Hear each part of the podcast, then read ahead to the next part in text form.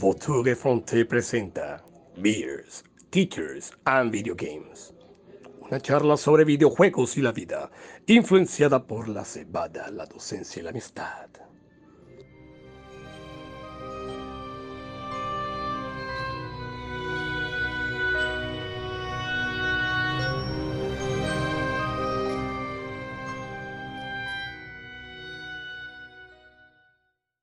Muy buenas tardes, muy buenas noches y muy buenos días. Sean todos bienvenidos una vez más a su podcast Teachers, Beers and Video Games, liderados por el Gran Buitre. Desde algún lugar de este mundo nos encontramos tres amigos hablando sobre temas relacionados sobre el videojuego.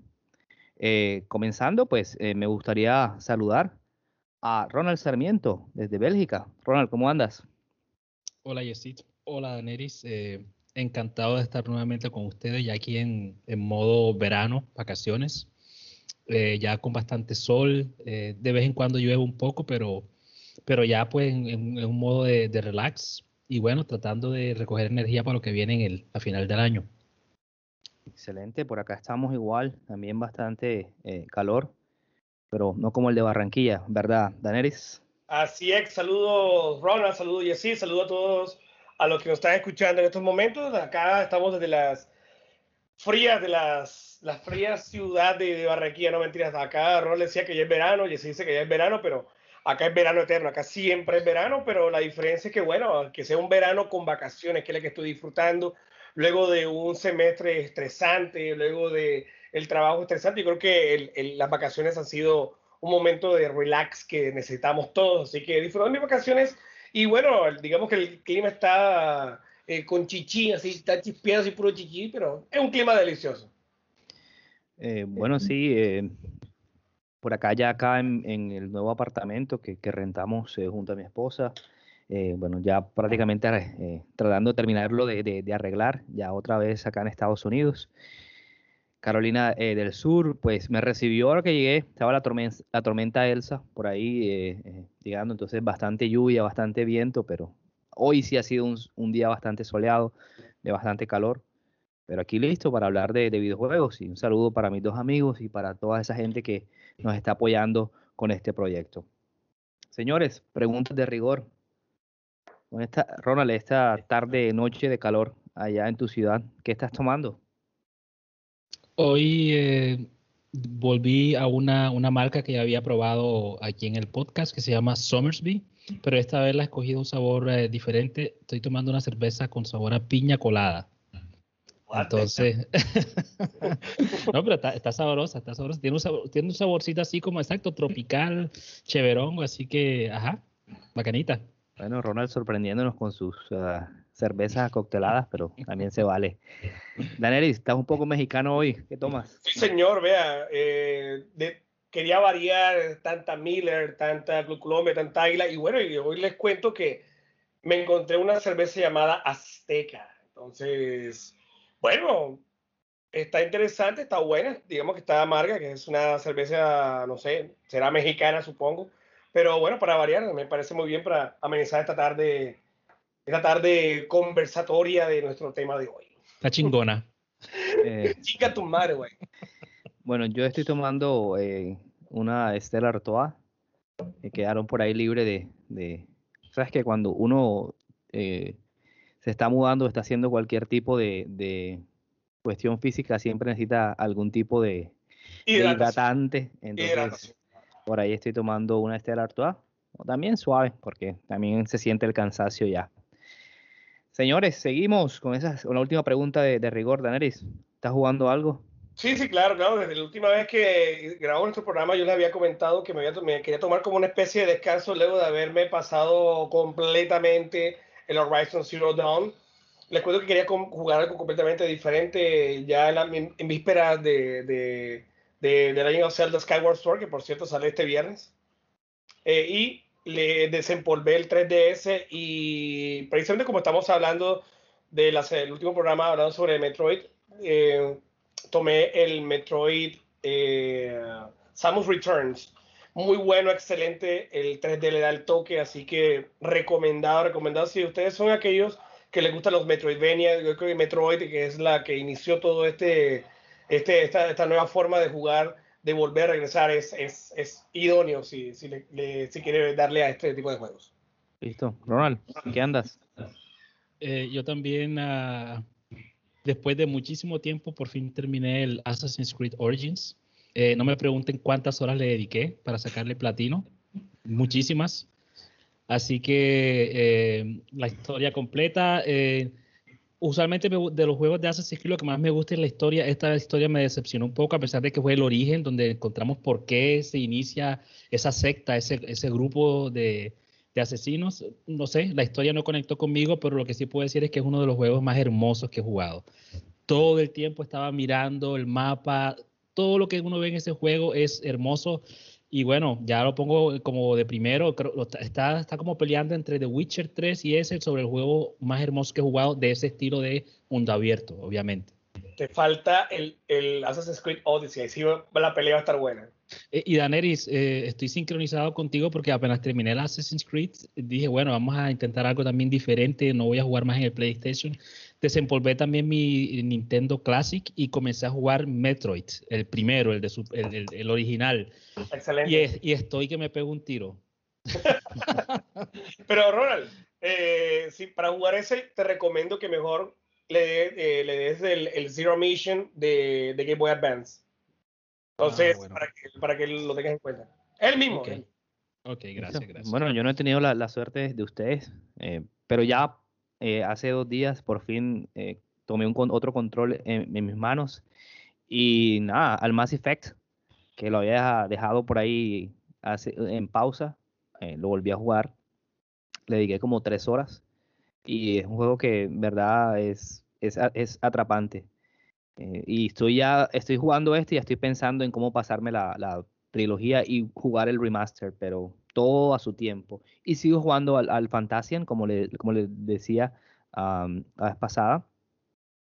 Eh, ahora el recuerdo de este juego se hace más grato porque yo le, eh, yo soy muy miedoso para volar y, y el, fue el juego que me acompañó ahora que, me, que venía en vuelo en el avión, que ni siquiera le presté atención si hubo turbulencia o nada, entonces eh, fue como una terapia eh, eh, para mí. Ahí lo llevo, llevo casi 12 horas, creo que voy casi a la mitad y ahí vamos, porque igual hay que, es un juego, algo que no, que no es muy común en mí jugar en tablet o, o en celular.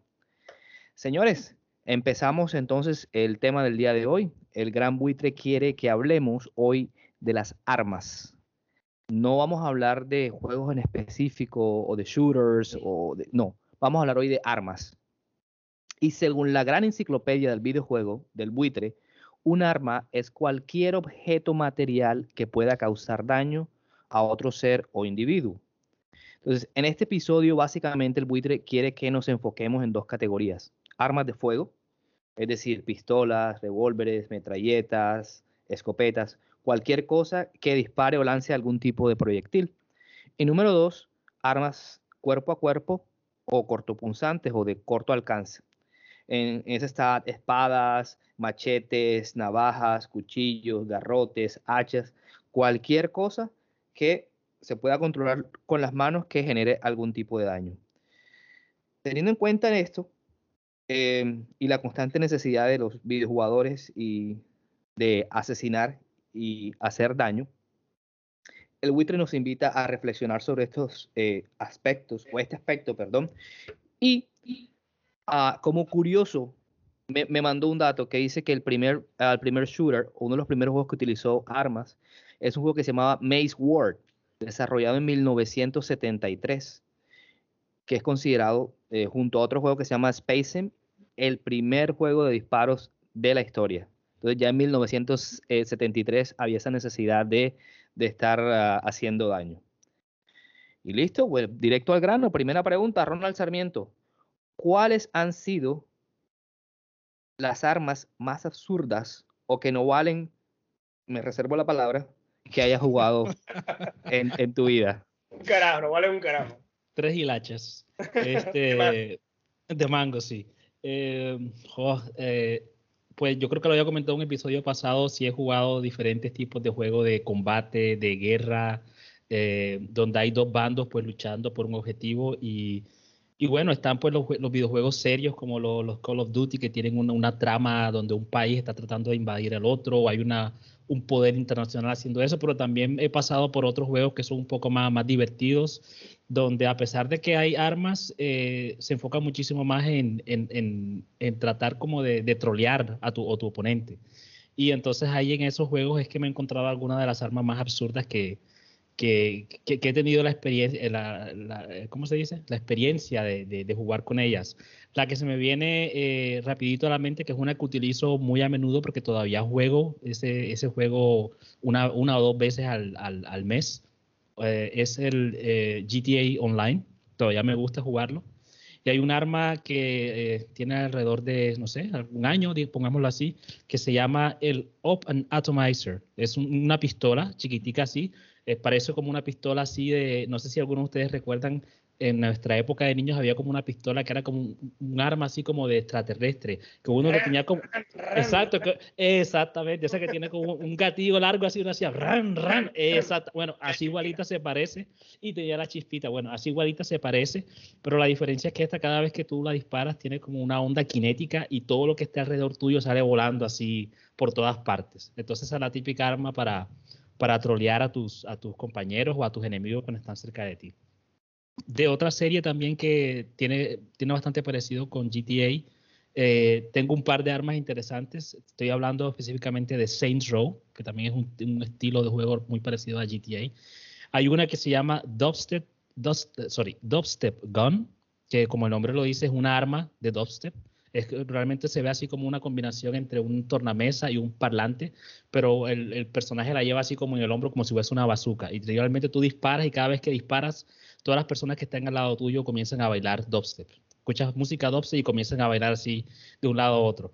Exacto. aquí, Daniel, veo la, la, expresión de que esa vaina que es. Ah así también yo cuando lo comencé a jugar, yo dije, pero esta arma no tiene ningún sentido. O sea, la gente bailando dubstep, pero te das cuenta que cuando comienzas a, meterle puntos al arma, ya el arma se vuelve un arma poderosa, ya puedes explotar carros, ya puedes matar a una cantidad de gente. Entonces, te, te, te, te anima a, a, jugar con el arma y tratar de sacarle pues el mayor provecho. Eh, del mismo juego de Saints Row, tengo otra bastante interesante también. El nombre es Dildo Bats. Eh, para los que hablan inglés, supongo que ya entienden por dónde va la cuestión.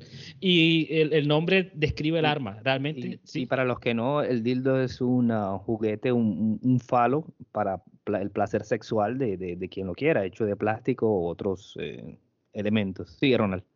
Y el bate. Entonces, realmente ese es el arma, es un bate largo así que tiene un, pues así la forma de, ese dildo, de, ese elemento de placer y es así todo flácido, así. Entonces la idea es que tú vas corriendo y dando cachetadas.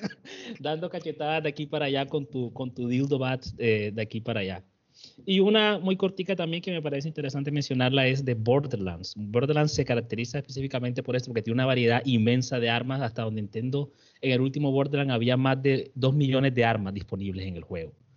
Una que siempre me llamó la atención de Borderlands 2, una que se llama Morning Stars. Es un, sniper, un, ¿cómo se llama? Un rifle de distancia.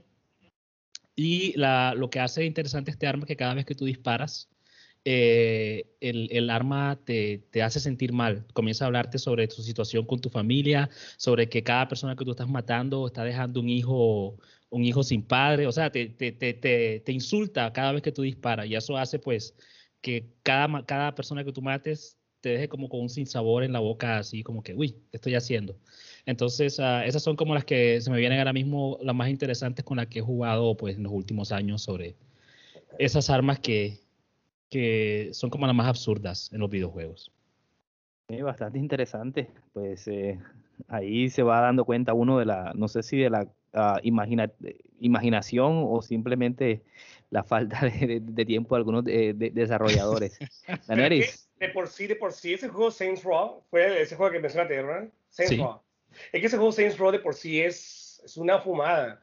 Es una locura ese juego. Sale es, una, una, parodia de GTA, sí. Imagínense, una parodia, una parodia. bueno, eh, yo no soy tanto de juegos de, de, shooter, ya aquí ya los que llevan tanto tiempo escuchándonos saben muy bien que yo no soy tanto de, de, de, armas, de shooter, de allá Ronald es el que es el encargado de eso. Pero yo no, yo digamos que he conocido ciertas armas las cuales yo considero que son bastante inútiles al momento de, comenzar una partida o tenerlo. Entre esas armas, y por cierto, eh, tampoco soy de, armas, soy más de, de, blade, de, espada, de cuerpo a cuerpo. Son las que de pronto en, los videojuegos son las que yo más conozco o, que, pues, digamos que he tenido más, más contacto con ellas, ya que no soy tanto de shooters. Pero a pesar de todo, eh, recuerdo ya en los años 90 cuando eh, jugamos este juegazo llamado Earthworm Jim 2, el cual te daba una cantidad de armas impresionantes y también todas, todas locas y extrañas. Pero en la más inservible, la cual no servía para tres hilachas de mango, era un arma la cual eh, era una, una, pistola de burbujas. Entonces, o sea, hay momentos que habían varias armas, tú la, tú la tomabas y no, no, te dabas cuenta, luego ibas a disparar a un enemigo y cuando sacabas era el arma de burbujas y salía la burbujita y luego venía el amigo y ¡pra! te atacaba. Entonces, no servía para un carajo. Eh, otra arma, la cual, pues no es, no es de disparar, pero sí es un arma ya, ya de, de, espada. En Castlevania Symphony of the Night, digamos que está la Red Rust. Pues cuando salía la Red Rust, no, pues te demoraba sin acabar un enemigo y le daba, le daba, le daba, así que esa, espada tampoco no servía para un carajo. Otra arma que de pronto se, que en todos estos, esta saga de videojuegos siempre la colocan y te la dan por si se te acaban las balas, por si la tienes tú allí, pero en realidad tampoco sirve para un carajo, es eh, el cuchillo de Resident Evil. Eh, yo conozco gente que tan pronto tiene su cuchillo de combate, lo primero que hace es toma tu cuchillo, lo guardo y fuera, me deshago de él porque la verdad es que, y es que realmente no sirve para un carajo, porque tú estás acabando los zombies, los zombies, pero el zombie viene y brup, te acaba por un lado. Si vas con, con el arma, pues te ayuda. Claro, es mejor tener un cuchillo que no tener nada, pero el espacio te queda reservado para de pronto tener alguna otra arma. Así que pero en estos momentos, digamos que son las armas que realmente no sirven para nada que yo haya jugado en, en, en, los videojuegos. Listo. Eh, sí, también yo creo que también, ah, como dices tú, hay, hay quienes somos más de, de armas de fuego y otros que son más como más de, de, de, espadas. Y hay juegos que tienen esa combinación de, que tienes que guardar munición y mientras, o sea, entre menos te gastes, mucho mejor porque la vas a necesitar para, para después. Como hay otros que simplemente es, disparar. Bueno, yo en mi caso voy a mencionar algo que me lo voy a ir primero con lo ridículo, con lo que me parece eh, bastante absurdo. Y hay un juego que se llama Red Faction Armageddon. Y hay un arma que se llama Mr. Toots. Para los que no lo conocen, Mr. Tooth es básicamente un unicornio que uno pone eh, como en forma de arma, pero que el trasero queda, queda hacia el frente. Y, y el arma es simplemente es tirar pedos de colores en forma de, de, de, arco iris, como si fuera un láser. ¿Qué es lo peor? Que se escuchan los, los, los sonidos eh, eh, flatulentos mientras se, se, aprecia la cara del unicornio sufriendo cada vez que se, que se va disparando. Entonces, eh, eso me parece bastante... No creo que, que no sé cómo explicarlo. Es bastante imaginativo, pero poner a, un, unicornio a soltar eh, eh, eh, flatulencias para matar a, los enemigos me parece bastante absurdo. Y sobre todo les digo, o sea, la, pobre cara del, del, unicornio mientras se le hace. Creo que la Sociedad Protectora de Animales tendría que intervenir. hay, otro, hay otra arma, bueno, no, se puede, la, voy a tomar como arma. En The Witcher 3 hay un hechizo que se llama el Art. A-A-R-D. Art. Eh, Art. Es el peor hechizo que, que tiene de, de, de, Witcher. Se supone que este hechizo es un encantamiento donde se lanza una fuerza tele, eh, telequinética, perdón, que, que va a aturdir a los enemigos. Pero mientras se hace, se toma tanto tiempo que los enemigos vienen y te atacan. O sea, hay que ser bastante rápido. Eh, la capacidad de, atontar y derribar a, lo que vengan, a los monstruos, es tan mala que ni siquiera vale la, pena intentarlo. Entonces, es demorado. No, no, sirve para nada y consume eh, varios eh, recursos. Y si lo comparo con los otros hechizos del, del, juego, entonces creo que está de, sobra. Me, me, me, parece que es, como se dice en inglés, useless es decir, que no sirve otra vez para tres hilachas. sí, si lo comparo con el Igni, ¿saben cuál es el Igni? El, de, el de fuego. que ese es uno de los que más se usa. Este art, a mí particularmente, no me gustó para nada y creo que otra vez está de más. Y un arma que van a recordar y que cuando estábamos eh, preparando estas preguntas de, del buitre, yo recordaba, en Golden GoldenEye hay un arma que no sirve, como dice el cuchilla. Eh, y es la club. No sé si se acuerdan de la club. Claro. La club, eh, aunque incluso para muchos no es la peor arma de, del juego, yo sí me, me, acordé de ella porque recuerdo que disparabas, disparabas y el poco daño que, que, hacía era bastante eh, irrelevante. Además que cuando disparabas era una lluvia de balas intrascendente. la cadencia, es, decir, que no servía para mucho y entre otras cosas muchas veces llevaba dos en la mano, o sea, eran dobles y aún así era una pérdida de, tiempo. Esas, para mí esas son las armas que, he visto y que he jugado que, que, no valen mucho. Y otra cosa que quisiera mencionar ahí como de, de, de, pasón, algo que experimenté en Zelda Breath of the Wild es que el primer juego que, de los primeros juegos que veía, que las armas se partían. Porque yo estaba, yo estaba acostumbrado a dar espadazos, a dar espadazos, a dar garrotazos, y el arma siempre se... Entonces, en Zelda Breath of the Wild, para los que no han jugado, después de, cierto tiempo las armas se van partiendo. Y si es de madera o algo así, aún peor. no te metas con mi Zelda, no, me metas con mi Zelda. Sí, sí, ya, ya, ya, ya, ya, dieron bastante palo eh, eh, la semana pasada. La semana nintendística. No, pero fíjate que me llama la atención que tú dices que es el primer juego cuando ya precisamente antes ya habían tomado esa, esa, esa idea por ejemplo, en Silent Hill, The Room, el 4, habían tomado esa idea de que las armas se partían, entonces eran como unos golf club, eran palos de golf que se doblaban y entonces ya no servían para nada, entonces había que deshacerse de ellos.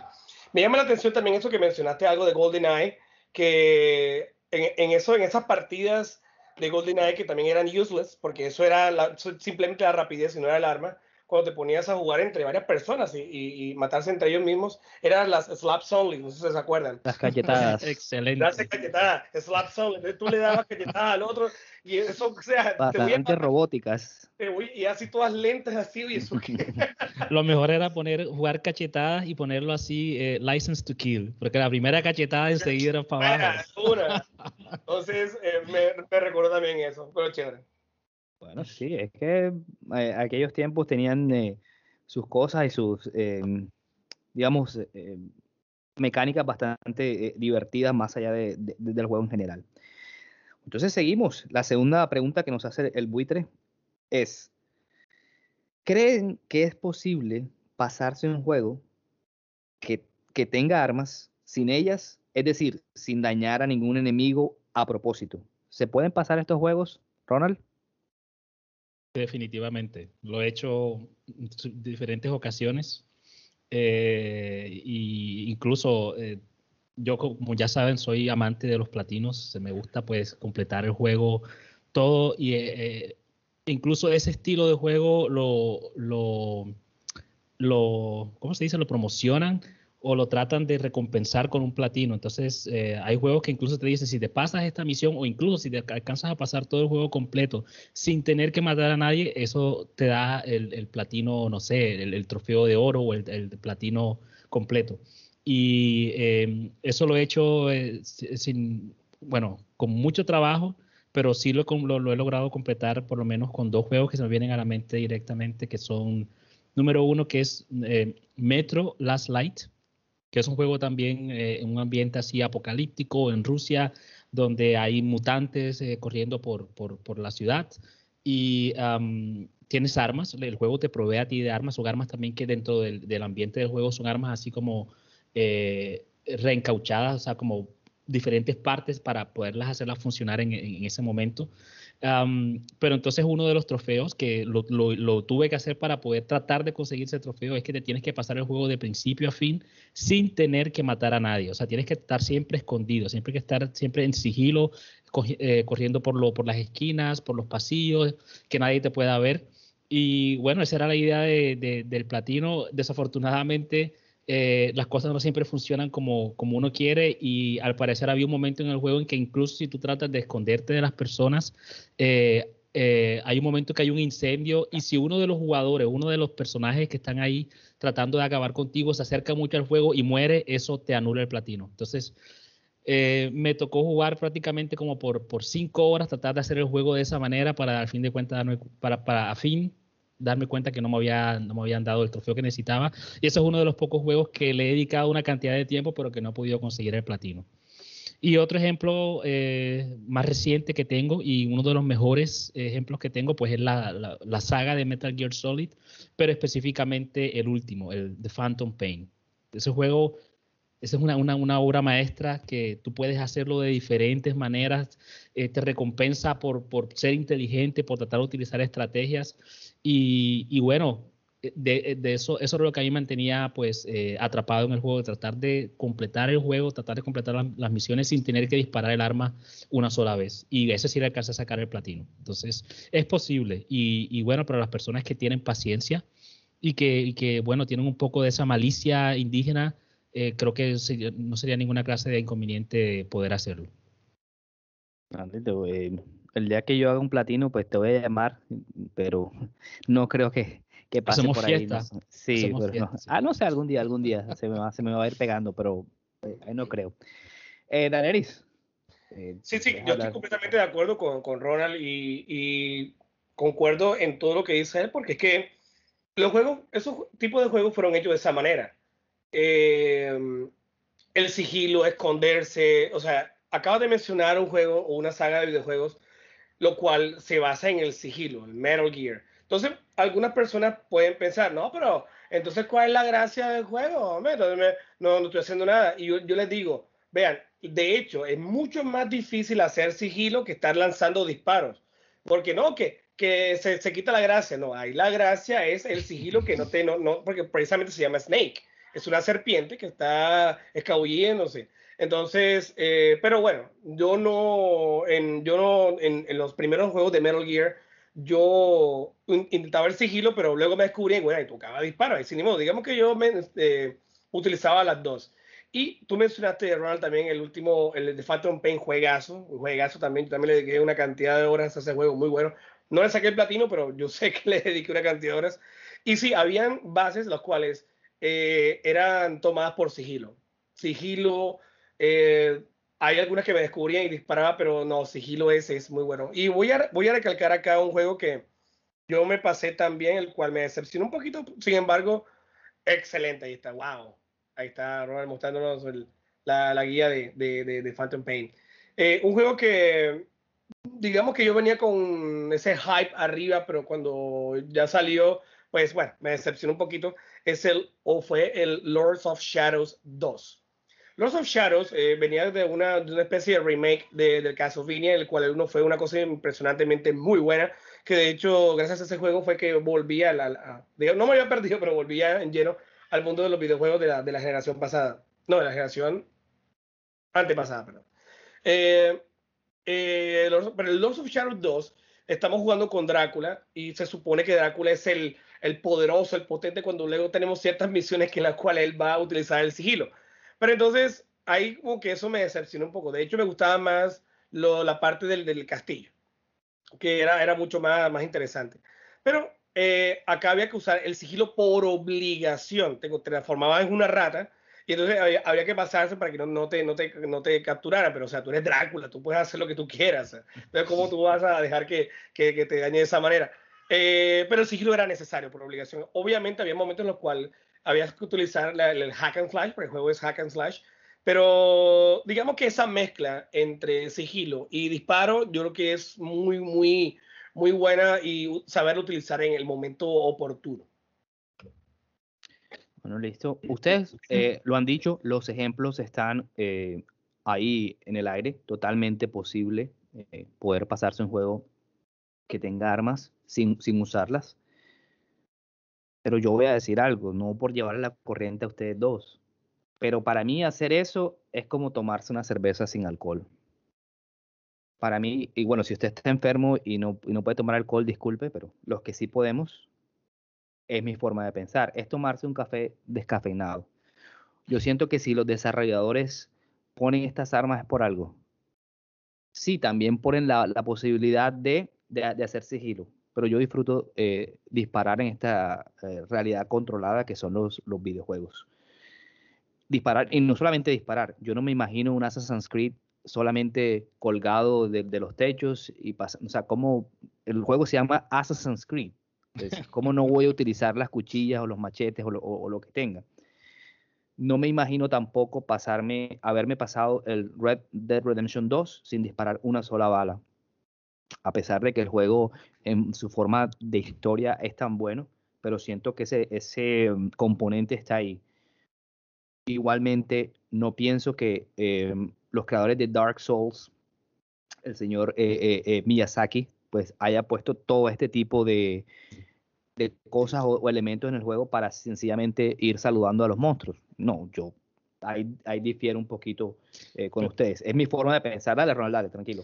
Pero, este, no, solamente quería agregar de que, de que hay, creo que ahí es donde está la magia. Entonces, nuevamente volvemos al ejemplo, creo que es el ejemplo máximo de, de de la combinación entre sigilo y, utilizar las armas que es Metal Gear Solid porque el juego te permite, te dice, tú lo puedes hacer de esta manera o de esa manera. Incluso puedes comenzar así y si no te va bien puedes cambiar entonces a la otra. Y el juego no te penaliza por eso. El juego te dice, tienes, pues aquí tienes el, mapa para hacerlo, tienes las armas, tienes las personas, tienes las casas, tienes las mesas para esconderte por debajo, tienes las cajas con forma, con, el dibujo de la, muchacha sin ropa. O sea, puedes hacer lo que tú quieras dentro del, dentro del mundo de Metal Gear Solid. ¿Qué pasa, ah. es que el es Jesse Rambo. No, por eso, entonces eso, es lo que quería decir, porque por lo menos si vamos al, ejemplo concreto de Call of Duty, yo recuerdo que algunas misiones, cuando jugaba Call of Duty, cuando todavía me, me, me, me producía bastante emoción jugar esos juegos, eh, yo me acuerdo que había momentos en que yo decía, bueno, pero ¿qué tal si yo cojo por, este, por esta zona por aquí y de pronto no tengo que pelear? Y en un momento el juego te dice, no, tienes que devolverte porque la pelea está de aquel lado. Entonces, incluso si tú querías hacerlo de otra manera, el juego no te permite porque el juego, te, el juego promueve el hecho de que tienes que matar a tal persona para poder avanzar en el juego. Entonces, nuevamente, hay un juego que se concentra completamente en el hecho de que tienes que utilizar las armas, de que tienes que gastar munición, de que tienes que acabar con un enemigo para poder avanzar, mientras que hay otros juegos que se concentran completamente en el sigilo, donde te dicen ni siquiera es necesario utilizar el arma ni una sola vez. Pero entonces, nuevamente, ahí la combinación es donde creo que está la magia, porque entonces ya, no, ya depende, no del juego, sino depende de nosotros, de qué manera disfrutamos mejor la experiencia. Ese es como Ronald un The Last of Us, el 1 y el 2 llegando y disparando a todo el mundo. Es, es difícil, o sea, bueno, igual es el, el, el estilo de Jesse, ese es su, su gusto. Sí, Pero en The Last of Us 1 y 2 hay que hacer un poco de las dos por obligación. Te descubren Correcto. a gastarte tus armas. esa es la típica, esa es la típica. Cuando te descubren enseguida, bueno, mijo, todos mueren, todos mueren. No, sí, yo, yo lo entiendo. Y depende obviamente del juego, porque me, lo último que jugué en The Last of Us había un pedazo que no me podía pasar en el 2, no me podía pasar porque iba enseguida a, a dispararle a los zombies, a los chasqueadores y toda esta gente. Descubrí, bueno, que yendo por, por ah, la hierba alta podía, y lo hice. Pero a mí, a mí, mi forma de jugar me quedó un sin sabor sin embargo, bueno, ahí está que, me lo pasé.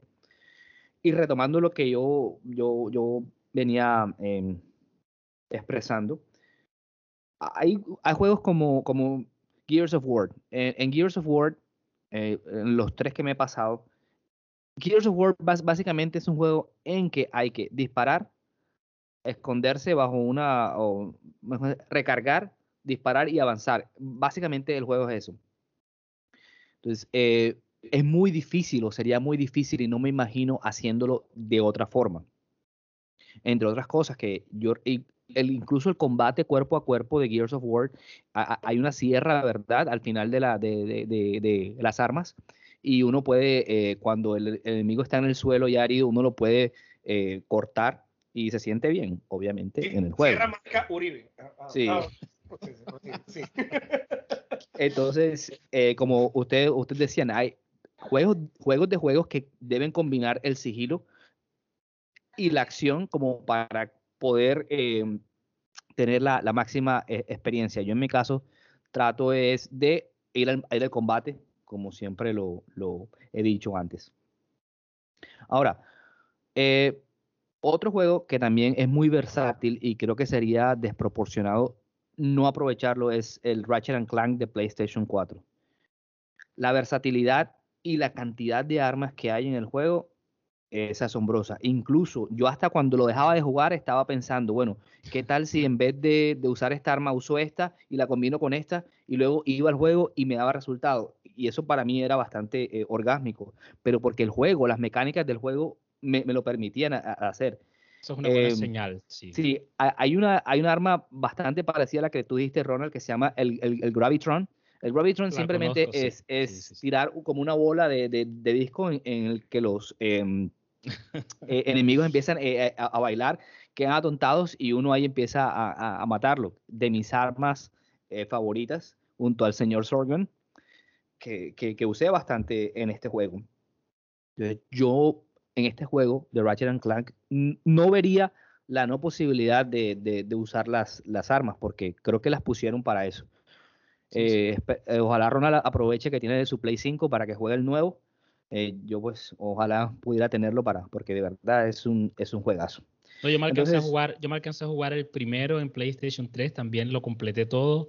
Y, y, creo que eso, ese es el, punto principal de Ratchet. Bueno, a pesar de que es un personaje lindo, interesante, con, con, buenas, buenas frases que te quedan en tu memoria, creo que lo que brilla más de Ratchet es la, la cantidad de armas y la, la, variedad con la que las puedes utilizar. Creo que eso es como lo principal de ese juego.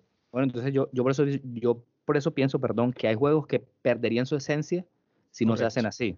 Hay otras combinaciones. Porque si nos podemos a, ver juegos de solo eh, sigilo, como Little Nightmares, que no, no, no, puedes hacerle daño a nadie, simplemente correr, ya, ya eso es otra cosa. De eso hablaremos otro día.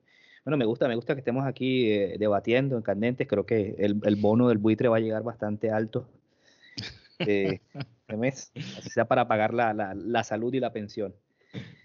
Señores, tercera pregunta que hace el buitre. En su opinión, ¿cómo creen que han evolucionado las armas de los videojuegos? ¿Esta evolución ha sido buena, ha sido mala? ¿Qué ejemplos eh, nos pueden dar? ¿Daneris? Bueno, bueno, no soy, ya ustedes saben que no soy de, shooters, pero vean que las armas han, han, han, mostrado ser mucho más realísticas, más reales. Ya no es que tú disparas y automáticamente ya mataste a alguien, no. Entonces tienes que apuntar, eh, luego al estar apuntándote el pulso eh, está temblando, eh, la marca tienes que ponerla donde es. son mucho más realistas en comparación a las de antes. Antes solamente apuntabas, disparabas y ya mataste a tu enemigo, eso es todo. No, digamos que ya te están poniendo, ya como él, conforme vas avanzando, pues tú vas customizing la, la, el arma y pues ya vas a tener un mejor equilibrio. Yo creo que este tipo de armas están, o sea, cuesta más a, la realidad, a lo que es el shooter. Entre más tengas una mejor arma, que tú compres una mejor arma, pues te va, te va, vas, vas a disparar mejor, tenlo por seguro. Entonces, eh, antes no era tanto de esa forma. Como dijo ahorita, cuando jugábamos eh, GoldenEye o Doom, solamente disparabas y la bala iba a caer directamente al cuerpo. Y eso, pues, tampoco de esa manera. Lo que sí de pronto puedo mencionar en ciertos eh, videojuegos es que la, la, la, no sé, la, la, creatividad se ha mantenido. Ya, por ejemplo, las armas que mencionó Ronald ahorita, o la que mencionaste ahorita con el Ratchet and Clank, siempre han mantenido esa, esa, esa, esa locura, esa, algo extraño, algo diferente. Entonces, eh, bueno, yo he visto una buena evolución. Esperemos que más adelante yo tenga la oportunidad de ver una, no sé, una, una, ¿cómo se llama eso? Ah, una muramasa o una Masamune, así, así que, que, yo la use de una forma como debe ser en primera persona. Sería interesante ver, no sé. pero te, puedo, te, puedo, preguntar, pero no tengo ni idea de lo que estás hablando. ¿Qué es eso? Son nombres de empanadas. No es una. Pasapán, ¿qué? Es una, es una, es una katana. Una katana. Okay. La, la, palabra que estaba buscando. La Masamune o la Muramasa, que son armas samuráis son, bueno, no solamente samuráis, de pronto un arma, una espada brillante, una firebrand, por ejemplo. No sé, sería, sería bueno. No, no, no he tenido la oportunidad de jugar un tipo, un videojuego de esa manera, pero igual eso no creo que haya una tanta evolución. De pronto un arma de las que estoy mencionando de, de estas reales, sí se puede ver esa, ese, ese gran cambio. Podría.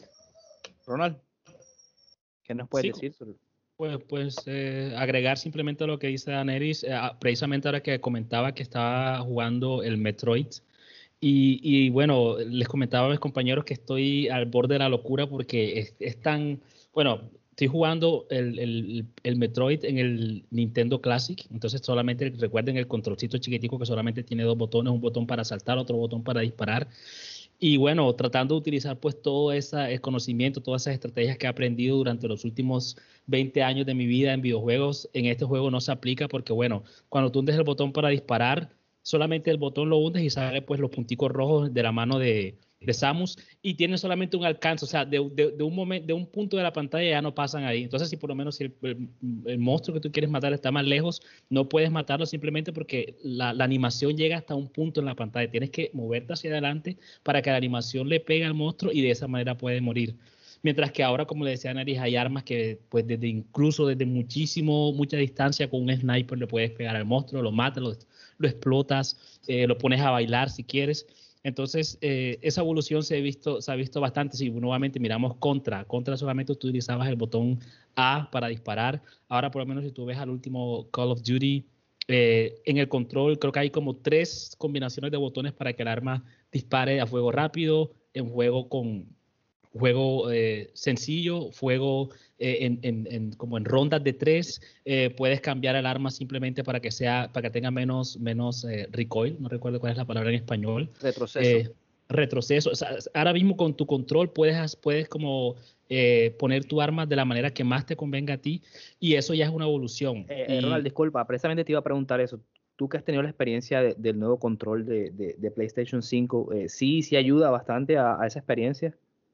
Eh, bueno, eh, depende del juego. Eh, sí, sí, la, creo que la respuesta más corta es sí ayuda, porque por lo menos para los juegos que utilizan, que, que, utilizan el software que está instalado en el control, tú sí sientes realmente lo que estás haciendo, sientes cuando estás caminando, sientes como el arma retrocede, sientes el arco, como, como lo explicaban en, en, la publicidad del arco, como, como la flecha se mueve cuando va saliendo del arco. Entonces, realmente sí sientes la diferencia en comparación con el, con el DualShock 4, que es el, el control del, del, PlayStation 4.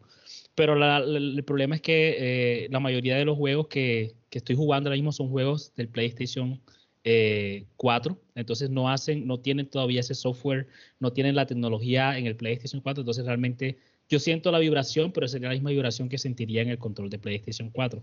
Pero por lo menos cuando jugué ese de Playroom, eh, no, perdona, ¿cómo se llamaba?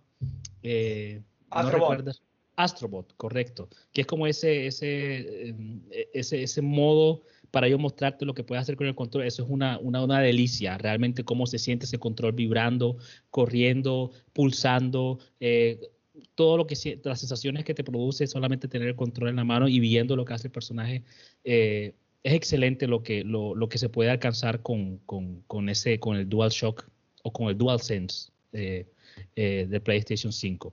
Pero eh, para volver al punto que estaba haciendo, eh, es eso, esa evolución que hemos visto desde simplemente hundir un botón para matar a ahora hacer tantas cosas, creo que es lo que a, mucha gente le llama la atención, sobre todo de esos juegos de, de guerra, Call of Duty, Battlefield.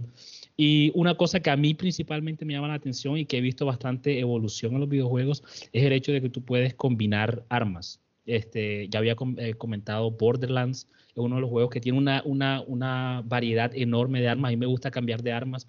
A veces siento, bueno, para, este, para esta región quiero utilizar un arma corta, quiero utilizar una pistola. No sé por qué, pero me gusta hacerlo de esa manera. Dying Light, que también comentaba que había jugado hace un rato, también te permite combinar como diferentes elementos que tú encuentras en la calle para crear tu propia arma.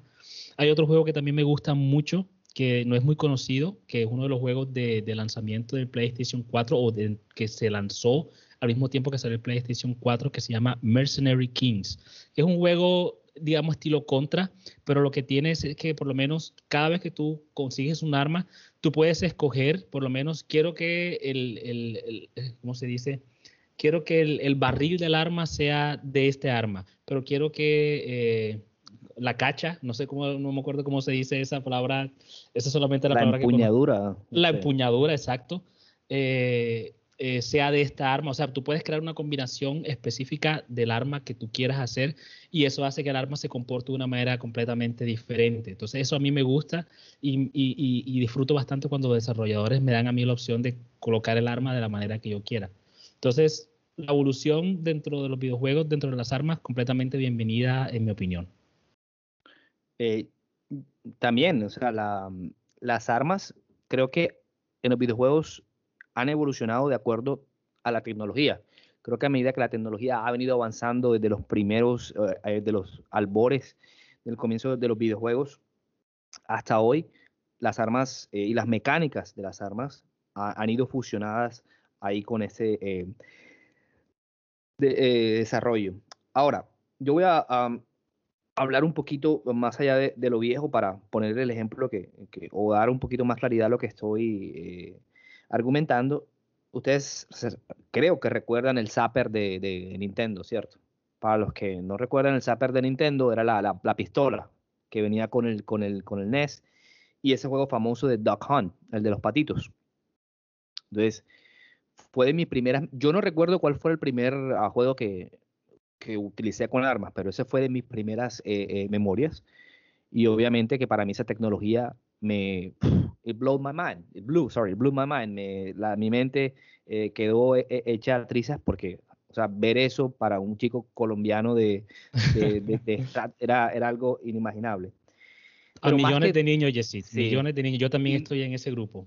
Y más que Dog Hunt, había un juego que me acuerdo que se llamaba Wild Gunman que para los que no saben o, no recuerdan en un juego en que era un duelo, era de, de, el oeste, entonces venía el, el, malo, el enemigo salía de la parte lateral de, la pantalla y se hacía un, exactamente una cuenta ah, eh, eh, regresiva, draw, y uno tenía que eh, disparar, si disparabas antes perdías, o sea, y, y, era una cosa tan, tan, para, tan bella para mí, que es un juego que creo que salió en Nintendo en 1985 yo no lo jugué de esa época porque apenas tiene un año, pero sí después. Y fue de las cosas, o sea, de las tecnologías ya en esa época que ya estaban. Entonces, y pasando por el Wii, eh, yo recuerdo cuando jugué Wii, no sé si fue Medal of Honor o Call of Duty, que uno podía eh, poner los controles de tal forma que parecían una, una pistola, una escopeta, y, se, iba, o sea, se iba avanzando y se iba eh, disparando. Creo que hay un dispositivo también que uno compraba. entonces, las, eh, ese tipo de tecnologías de hardware que, que, estoy hablando para, para, las armas, obviamente que em, ha evolucionado bastante y de esa forma. En el mismo Wii Daenerys eh, lo debe recordar, el Skyward Sword, también uno, con el Wii Motion, eh, uno podía hacer los, las, um, los movimientos. Incluso en los juegos de Wii, el del Sports, que había creo que uno de grima o de espada.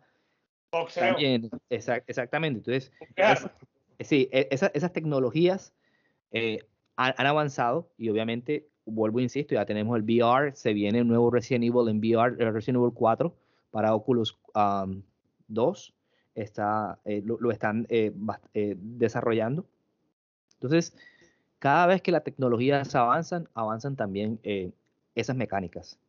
Yo creo que, como decía Daniel ahorita, hay que esperar qué es lo que viene. Yo quiero tener el nuevo control de Play 5 en mis manos, a ver y sentir eso que decían, porque yo escuché también que, por ejemplo, em, para en el Miles Morales, si no estoy mal, decían que cuando las gotas de, lluvia caían, creo que se sentía también en, el control, o sea, y con el sonido envolvente. Entonces son, son cosas que, que, van a hacer que las armas se sientan cada vez, pues, eh, digamos, apunten más, la, eh, la palabra, eh, hacia la, realidad.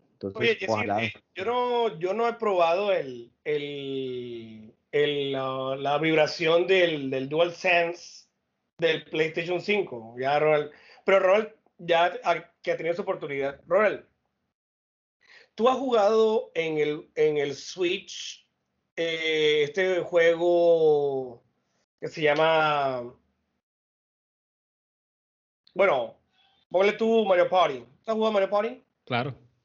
Bueno, hay un jueguito en donde tú tienes que sentir la vibración. Digamos que podría a igualarse el, la, tecnología áptica del control a ese? Creo que es eh, aumentada, mejorada 10 ah, veces. Ah, ok, ok, ya veo. Ah, muy interesante. Es una buena tecnología, señor. Listo. Eh, bueno, siguiendo con el tema de, las armas, el buitre en la siguiente pregunta nos cuestiona. Dice, ok chicos, imagínense a, a Mario con un, arma en la mano.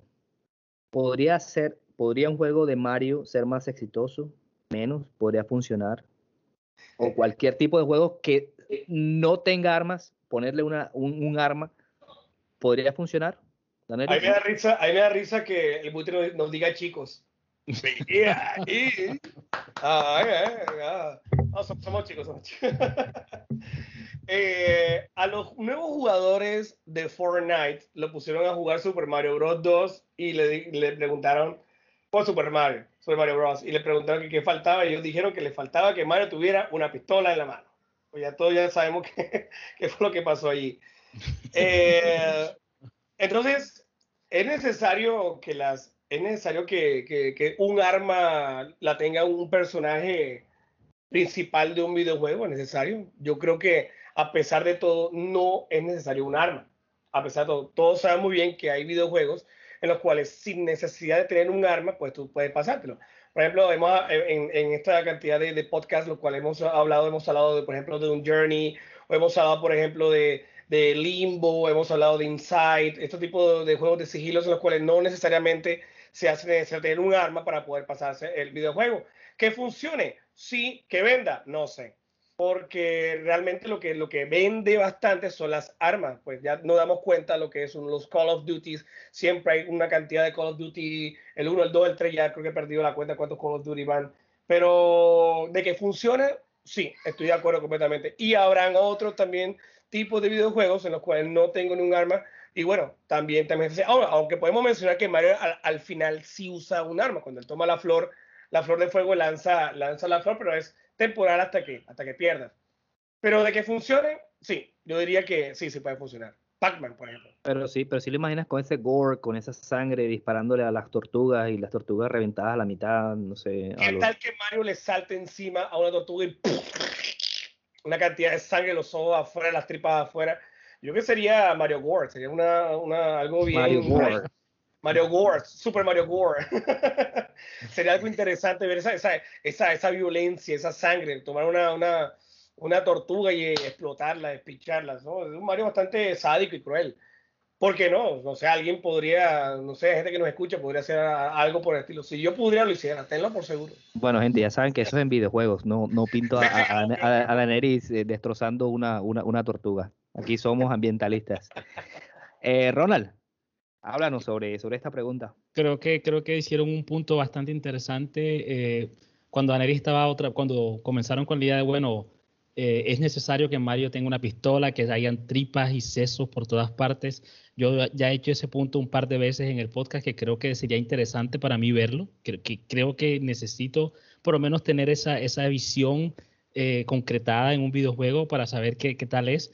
Pero ahora pensándolo bien, nuevamente estamos hablando de, un mercado que ya no solamente es dominado por, por, por, ah, por hombres, también hay niños, hay niñas, y entonces de pronto aquí es donde sí veo que es necesario todavía tener pues un Mario que simplemente se encarga de saltarle encima a los honguitos, de dispararle con, con fueguito a las, a, las, a las tortugas, de bajar por el tubito. O sea, ese juego también se necesita como para hacer un, para hacer un poco de balance, un contrapeso a los Call of Duty, porque bueno, nuevamente si miro a lo que está pasando con, con mi hijo, con Rafa, tiene siete años, y bueno, si yo le digo bueno, ¿qué juego quieres jugar hoy? Siempre me va a decir, no, quiero jugar eh, eh, Injustice, que es un juego de pelea donde estás pegándole a tus enemigos, no le haces ninguna fatality, pero estás pegándole en la cara, haciéndole fuegos, y después que quieres jugar, de que no termines de jugar Injustice, ah, bueno, entonces ahora quiero jugar eh, Fortnite, donde también estás persiguiendo a otras personas con una escopeta de aquí para allá.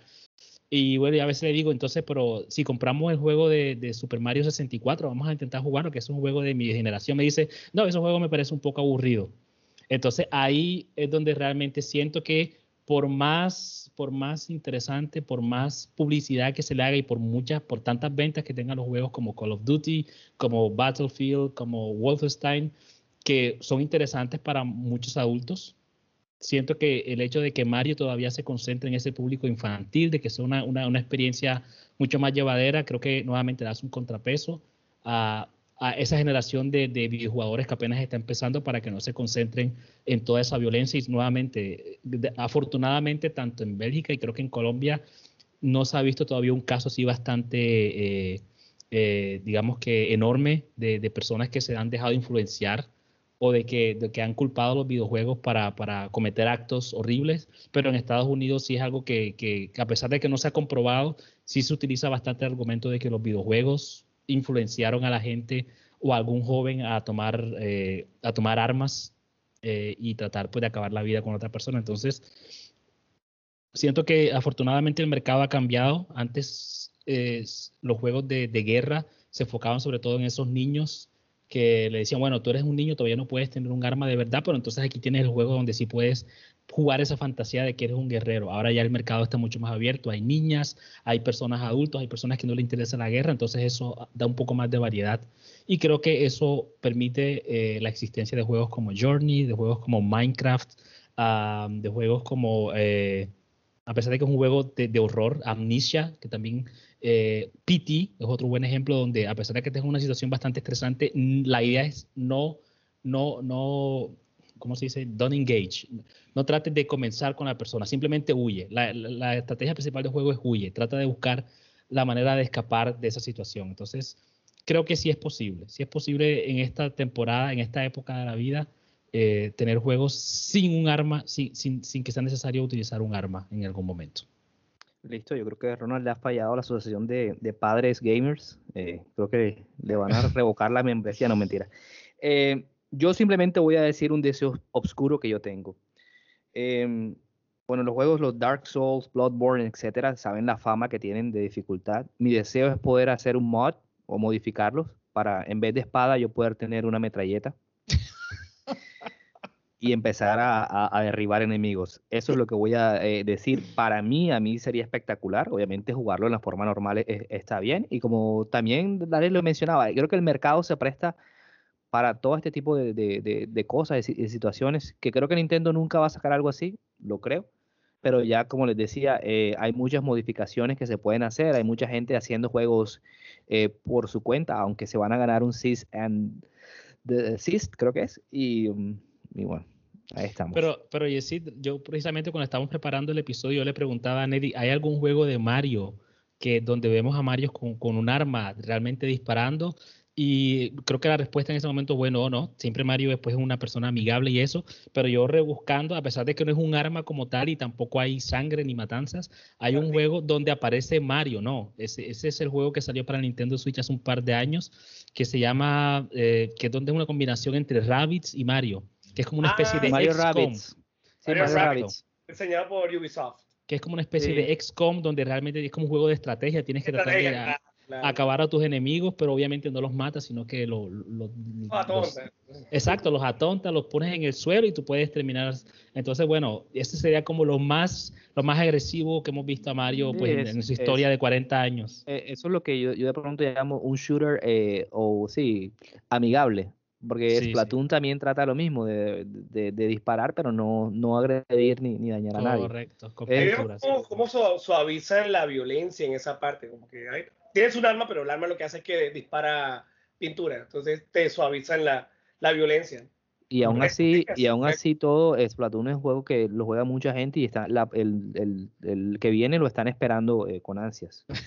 el juego, el juego, ah, para dar como un contrapeso, el juego que en principio parece como, ah, es todo amigable, solamente de amigos, pero que realmente trae esa parte agresiva, es Mario Kart porque tú disparas con, con cascaritas, con bananitas, pero todas las emociones que trae ese juego cuando el, el, segundo te pasa y después tienes que tratar de oh. recuperarlo, Mario Kart, el propio juego pasivo-agresivo.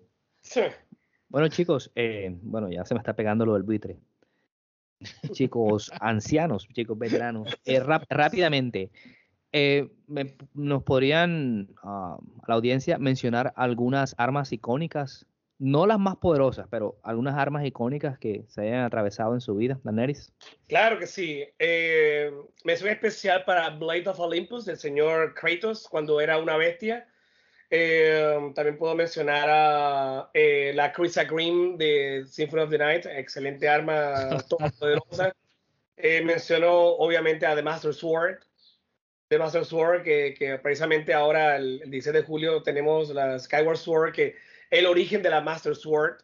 Eh, ¿Qué más? Un arma, bueno, la, la Mega Buster de Mega Man es un arma la cual siempre va, va, evolucionando poco a poco.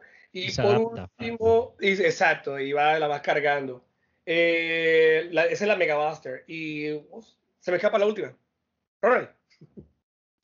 Eh, yo tengo pues eh, una que a pesar de que nunca lo he utilizado, pero la he visto tantas veces y siempre me parece un arma como tan tonta, pero al parecer funciona dentro del contexto del juego, que es esa espada que parece como un machete que tiene el personaje de Final Fantasy VII no recuerdo cómo se llama, pero me parece un arma completamente estúpida.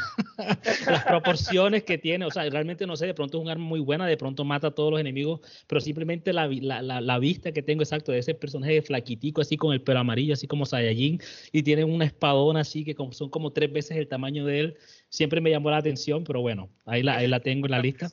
No, es buena, sí, claro que sí. Final Fantasy VII. Eh, un juego que, que, de pronto, bueno, no es un personaje realmente de, de videojuegos, pero hay videojuegos donde aparece, es la espada de Trunks. Me parece siempre un, un, símbolo realmente para los que conocen la historia de Dragon Ball Z. No es solamente la idea de que tiene una espada, sino lo que significa esa espada para, para Trunks. Entonces me parece también un arma icónica y creo que una que nosotros conocemos, bueno, no, sé que Daniel de pronto la conoce, no sé, Yesid, qué tanto le haya dedicado, qué tanto tiempo le haya dedicado a ese juego, pero creo que esa era el arma realmente que te, hacía sentir a ti, pues, el rey del mundo en el momento que tú la recogías del suelo.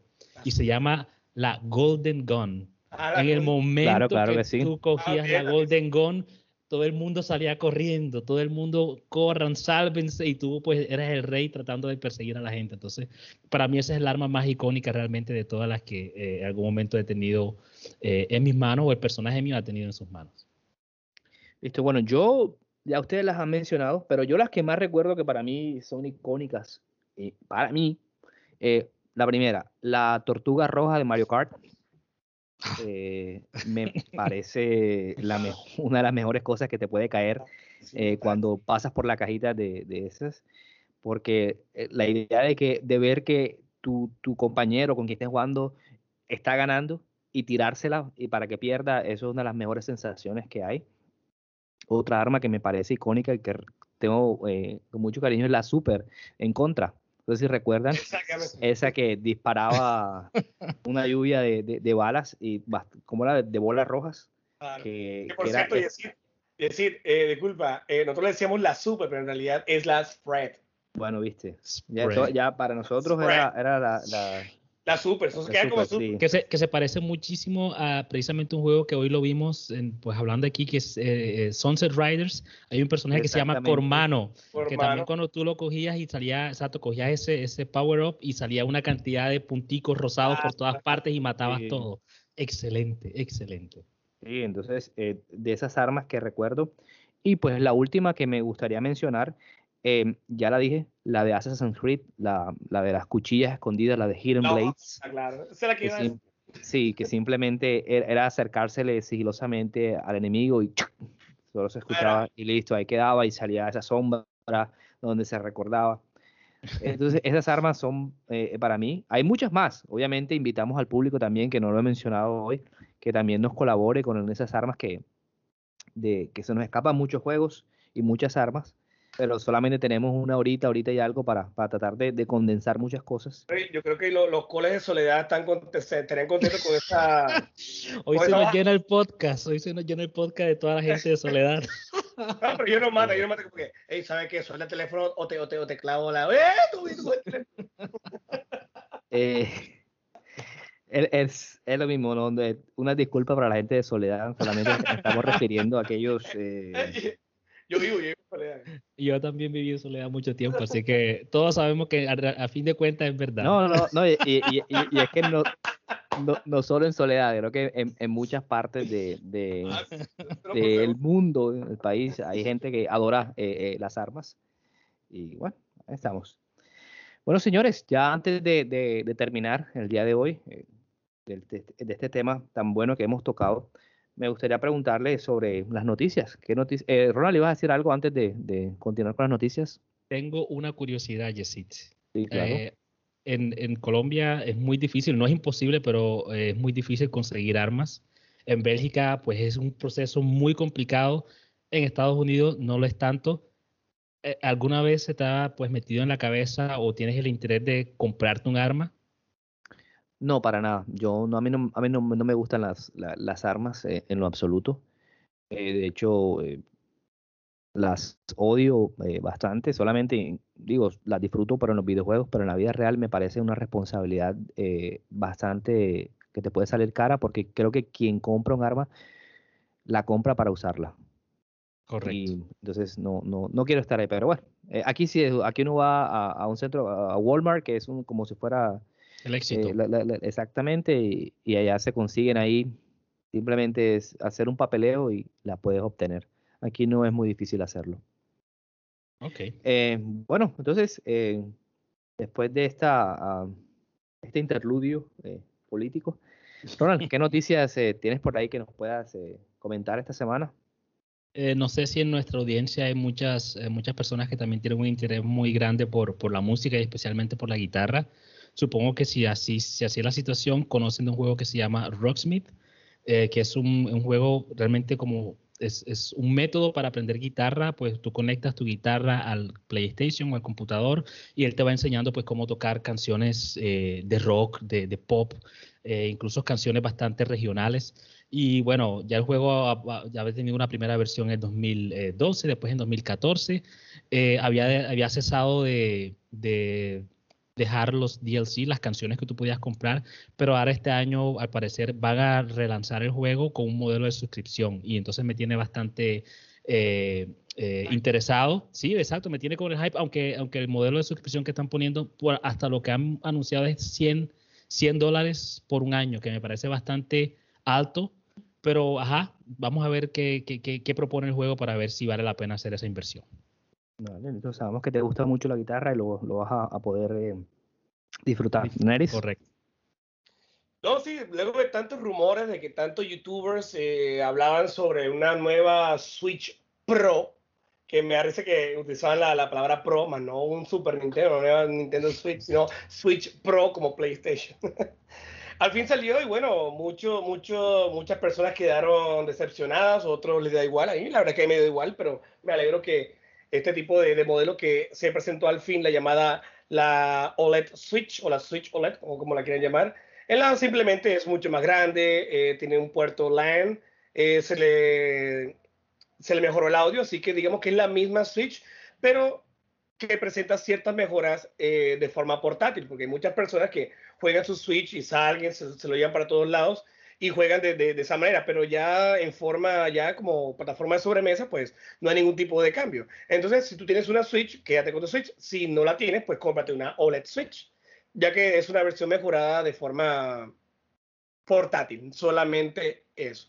Entonces, eh, Nintendo está apuntando fuertemente a, a llegar a, a, las más de 100 millones de unidades de Switches eh, vendidas. Yo creo que es posible que llegue a esa meta con este nuevo modelo y además con, eh, con este Breath of the Wild 2 que ya se viene dentro de poco. Listo. Bueno, yo por mi parte hablarles un poquito de em, en Netflix, creo que en agosto 23 se van a sacar una especie de un capítulo, un episodio especial o episodios especiales de The Witcher. Y ah, basado en esos episodios van a crear un DLC eh, para la nueva versión de, de Witcher 3 mejorado para nuevas generaciones y para computadoras que ya dijo eh, mi amigo Anaris que, que, lo va a sacar de, de, de, primeras. Yo de hecho... Yo eh, también.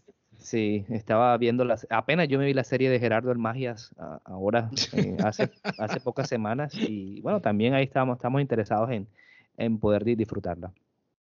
Bueno, hemos llegado una vez más al final de este podcast. Espero que lo hayan disfrutado. Recuerden darnos y hacernos cualquier comentario eso nos hace eh, crecer más como comunidad. Yo, Jesse Rodríguez, me despido desde acá, de, Carolina del Sur. Y Ronald. Eh, muchos saludos, nos vemos la próxima ah, semana. Daneris. Listo a todos los que nos escucharon el día de hoy. Un saludo, un abrazo bien fuerte sin coronavirus. Les recordamos que estamos también en plataformas como Spotify, estamos en Google Podcast, nos encuentran también en iVox y bueno, en YouTube también. Recuerden, chicos, las armas son malas, no las usen tanto. Por ahora, que tengan un excelente día. Nos estamos viendo en la próxima emisión de Teachers, Beers and Video Games. So, bye bye.